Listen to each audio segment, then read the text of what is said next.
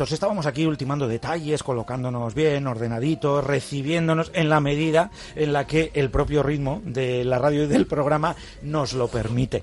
Nuestros invitados están aquí ya sentados con nosotros. Vamos a hablar de una campaña que llega a Bilbao, la campaña Seguir con Vida de Médicos Sin Fronteras, que ayer ya mm, tuvo su primera cita en la capital vizcaína, pero todavía tiene mucho que ofrecer y que tiene eh, en el centro de la misma a todas esas personas que lo que mm, tienen entre ceja y ceja es eso, seguir con vida.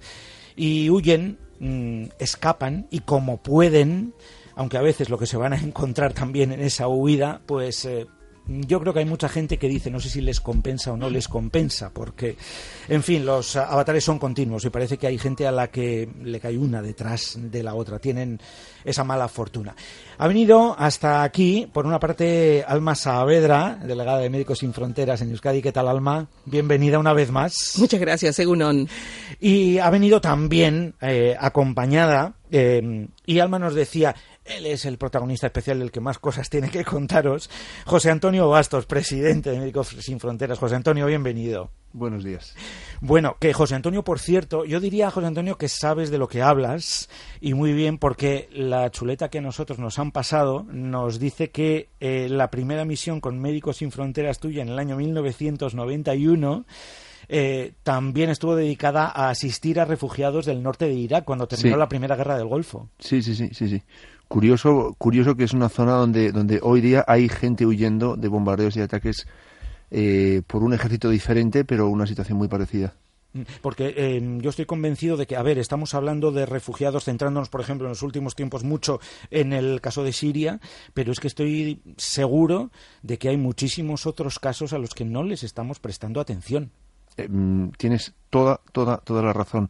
Eh, hasta el punto que es casi, casi cada vez que, que- se nos ofrece la oportunidad de comunicar o de hablar sobre Siria, casi duele el, el... Hay que hablar de Siria porque es atroz lo que está ocurriendo allí, pero duele mucho no poder recordar Congo, Somalia, Colombia, El Salvador, eh, tantos otros, eh, Darfur, tantos otros sitios donde, donde hay entre centenares de miles y millones de personas sufriendo situaciones atroces también completamente olvidadas. Claro, y, y seguramente eh, igual esta es una cosa en la- y- y lo que voy a decir ahora en la que en la que insisto mucho, ¿no? Y mis oyentes seguro que dice, ya sabemos lo que va a decir una vez una vez más, que estamos hablando de personas eh, y hablar de cifras mm, a mí particularmente me duele en esto, ¿no? Pero a veces puede ser muy gráfico para trasladar un mensaje. Seguramente en alguna de estas crisis olvidadas hay muchísimas más personas envueltas, muchas más personas sí. refugiadas que en la de Siria. Exactamente. Bueno, sí, sí, sí empieza a ser un... un- Complicado es, Sí, ¿eh? sí, ya creo, cinco años de guerra, claro. de guerra civil tan, tan, tan brutal, empieza a ser difícil igualar el récord de Siria. Yo creo que Siria ahora mismo, eh, una proporción muy grande de la gente que huye eh, aterrorizada en el mundo hoy ya son sirios, porque lo que está sucediendo en Siria es, es aterrorizado. Pero vamos, el norte de Sudán, el, el sur de Sudán, por ejemplo, es un lugar donde, donde la violencia eh, se ensaña con los civiles de una manera muy, muy especial. Un país, ya sé que las cifras no, no son lo ideal, pero un país que en este momento ya, ya ha llegado al millón de refugiados que huyen, de, que huyen en los países vecinos y del que no oímos hablar nunca, nunca. Nuestra exposición Seguir con Vida, por eso eh, tiene dos, dos casos concretos, son el de Siria, porque es, un, por- porque es la, la peor situación del mundo ahora mismo y la que está teniendo más atención, pero a su lado tenemos una, una muy buena descripción de la situación en, en, en el sur de Sudán, exactamente por eso, para, que, para demostrar que hay otros sitios, muchos, en los que pasan muchas cosas de las que hay que hablar también. Mm. Eh, yo decía que ayer ya tuvo un primer paso, eh, el, valga la redun- redundancia, paso y presentación de la campaña Seguir con Vida en Bilbao, que fue un encuentro ayer en Vizcaya Aretoa entre eh, José Antonio y Bernardo Achaga. Alma, ¿cómo fue esto?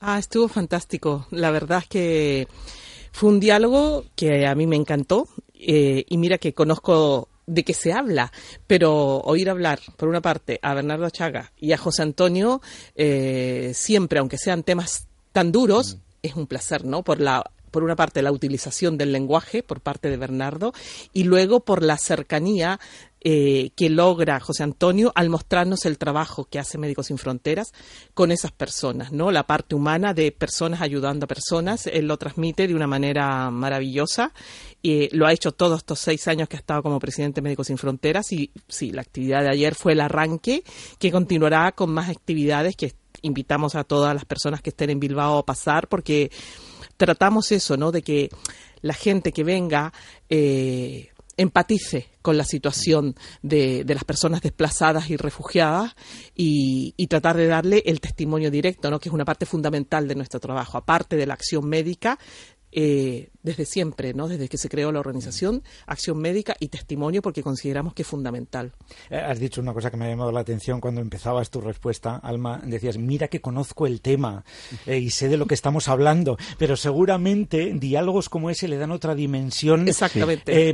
más de más de mesa de charla de casa y con un eso es lo que pretende sí exactamente eso es lo que pretendemos que sea una charla cercana claro darle otra dimensión también a seguramente y ahora voy a mirar hacia nosotros mismos hacia los medios a cómo eh, lo estamos contando no que, hombre es lo que tenemos que transmitir y, queremos hacerlo además porque esta es una cosa que tenemos que tener muy presente pero eso igual nos estamos olvidando esa otra dimensión o esa otra forma de contar que igual resultaría más directa.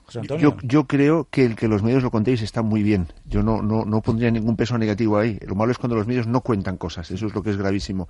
El, el cuál es el vehículo mejor para llegar a, a, un, de un ser humano a otro, eso es otra cosa, ¿no? Que, que la, la, la lectura de un informe, eh, la visualización de un vídeo, eh, es muy diferente de, de, de, escuchar dos personas teniendo una charla entre amigos, que es lo que sucedió entre Bernardo y yo. Le conozco también, hemos tenido ya otra, otra, otro diálogo similar y tenemos una, una un, un, un, respeto y un cariño personal que hace que sea una conversación entre amigos. Eso, eso transpira y comunica algo diferente que solo la información. Y en este sentido, perdóname que, haga propaganda, lo, lo, que es, lo que es más nuevo de la exposición Seguir con Vida, en términos de presentación, es son, son unas, unas gafas de realidad virtual. Cuando nosotros, cuando yo volvía desde el año 90 de nuestra tenía que contar a mi familia, a mis amigos lo que había vivido, siempre había algo, hay, un límite, ¿no? Lo que, lo que describes con fotografías o con palabras tiene un límite de lo que va a transmitir de verdad y lo ideal sería, hombre, si yo te pudiera llevar en helicóptero y meterte en un campo de refugiados ruandeses, ahora verías tú lo que es esto de la realidad virtual es lo más parecido. A mí se me pusieron los pelos de punta cuando al principio de esta campaña me hice la prueba. Faltan los olores, porque es la vista, el, el sonido, y muevas la cabeza donde la muevas, ves a tu alrededor la realidad de, lo que es un desembarco de refugiados en Lesbos o lo que es un campo de refugiados en el sur de Sudán. Es impresionante. Yo creo que es la, la, mejor manera de poner a una persona de aquí en contacto con las personas de allí, casi, casi, casi se les puede tocar. Mm, claro, esas cosas que nos cuentan y, que nosotros los medios transmitimos, pero mm, eh, el haberlo vivido evidentemente cuenta mucho, ¿no? Pero el presentárnoslo de una manera eh, así tan directa como esa, por eso también invitamos ¿eh? a que vayan a participar de la campaña, de este Seguir con Vida. y en medio de todo el trabajo, eso sí, también para una organización como la vuestra, pues están siendo unos tiempos tremendamente complicados porque además pues os lo están poniendo muy difícil y se bombardean misiones médicas, se mm, torpedea, eh, si se me permite la expresión, ese trabajo tan necesario y sin miramientos. Sí, sí, pero con, mucha modestia decir que, que, los ataques contra hospitales de Médicos Sin Fronteras, que hemos tenido una verdadera epidemia desde el otoño pasado hasta ahora, en, un año, eh, son solo un síntoma de los ataques contra hospitales en general. En Siria no es que ataques de médicos de frontera, están bombardeando todos los hospitales, muchos de ellos más de una vez. En Yemen igual. En, el conflicto israelo-palestino pasado históricamente desde hace seguramente era lo, primero. En Ucrania también en Sudán también está pasando en muchas partes del mundo.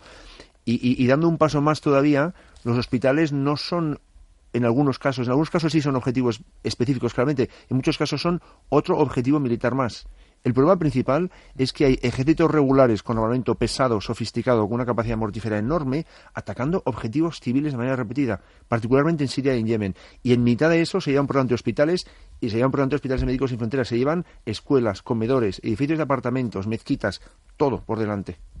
Eh, y, en esta situación incluso hay que seguir dando el callo y hay que seguir adelante con el trabajo y sin que nada lo entorpezca, incluso esto, ¿no? Es, es, tristísimo que se esté eh, ya atacando así también, como decía yo, sin miramientos y contra cualquier objetivo, da igual. Sí, sí, sí, es, es, es, tristísimo. Eh, a, mí, me produce más indignación y rabia que solo tristeza. Creo que es algo, contando además que los atacantes no son grupos irregulares radicales clandestinos, son estados, son ejércitos regulares de estados empezamos con el ataque en nuestro hospital en el norte de Afganistán, en Kunduz, eh, va a ser dentro de muy poco, el, 3 de octubre, un año justo, eh, que fue la aviación norteamericana, con una sofisticación, una, brutalidad enorme, atacando muy precisamente nuestro hospital, y desde entonces los ataques que ha habido, una proporción muy grande por, por, por por el Estado sirio, que es un poquitín menos un Estado occidental, desde luego, pero desde luego la implicación de Inglaterra y Estados Unidos en los bombardeos de Yemen, en la coalición con Arabia Saudí, y la implicación de Rusia como Estado en los bombardeos dentro de Siria es, es, impresionante y es, es muy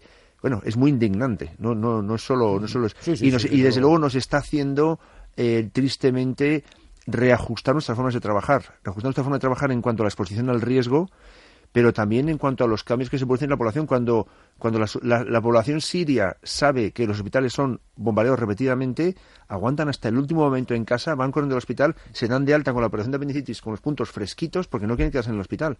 Y cuando llegamos a un, a un pueblo o un barrio de, de una ciudad de Siria eh, a, montar una clínica un hospital, en el mundo entero se peleaban entre los barrios para que pusiéramos la clínica en su barrio. ¿eh? Va a ser más acceso, más prestigio, más trabajos. Ahora es al revés.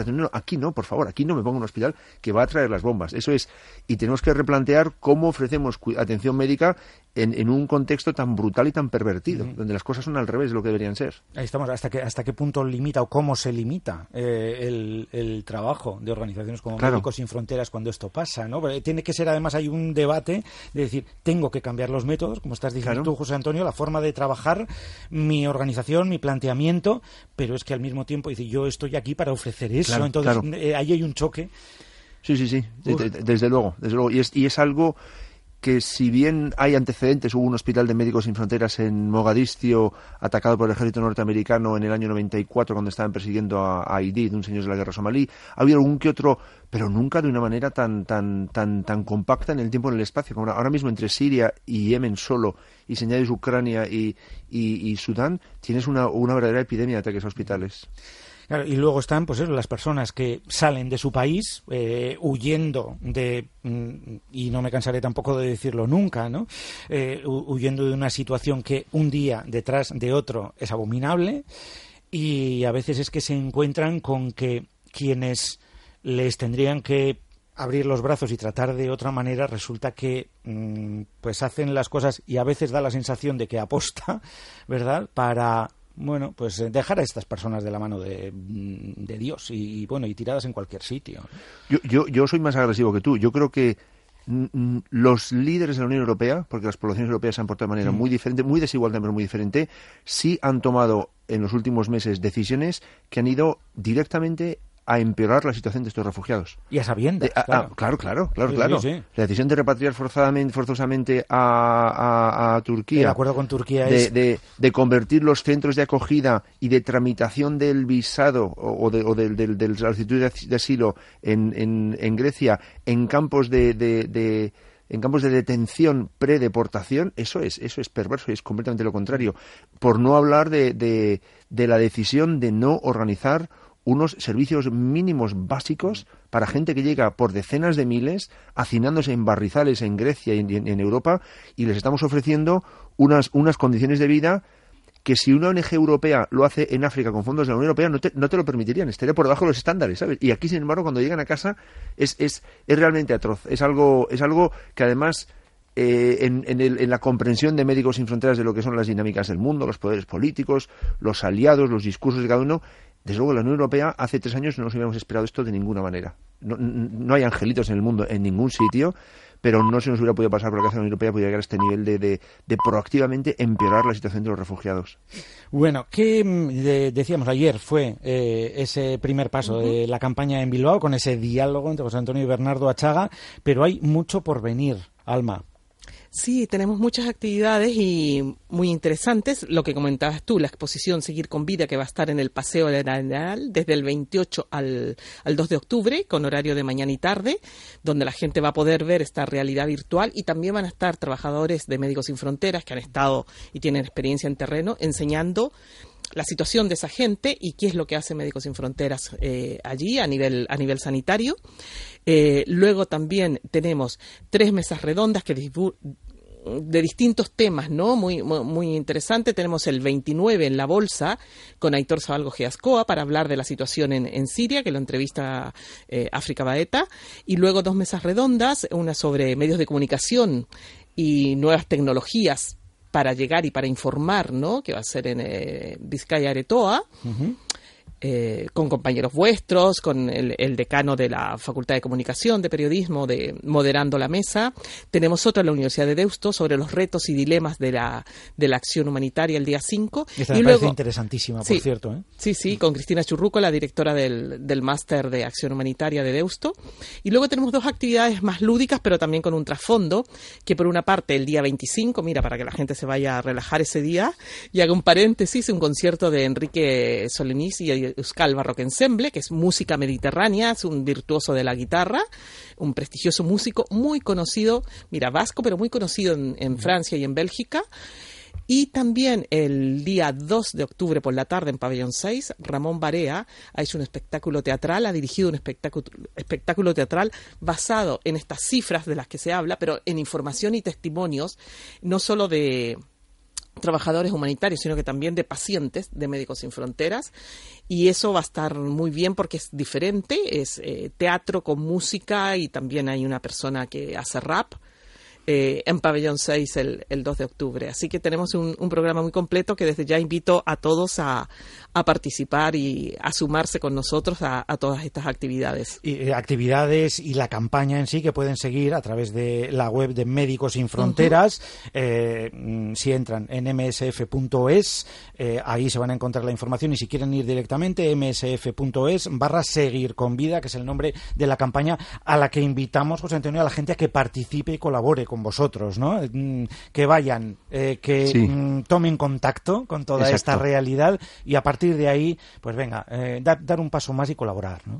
Bueno, lo, lo, más importante es que sean conscientes no solo de, de, de esta realidad, sino de sus matices, de, de, cómo seres humanos iguales que nosotros están en situaciones tan atroces de las que no pueden escapar o están huyendo.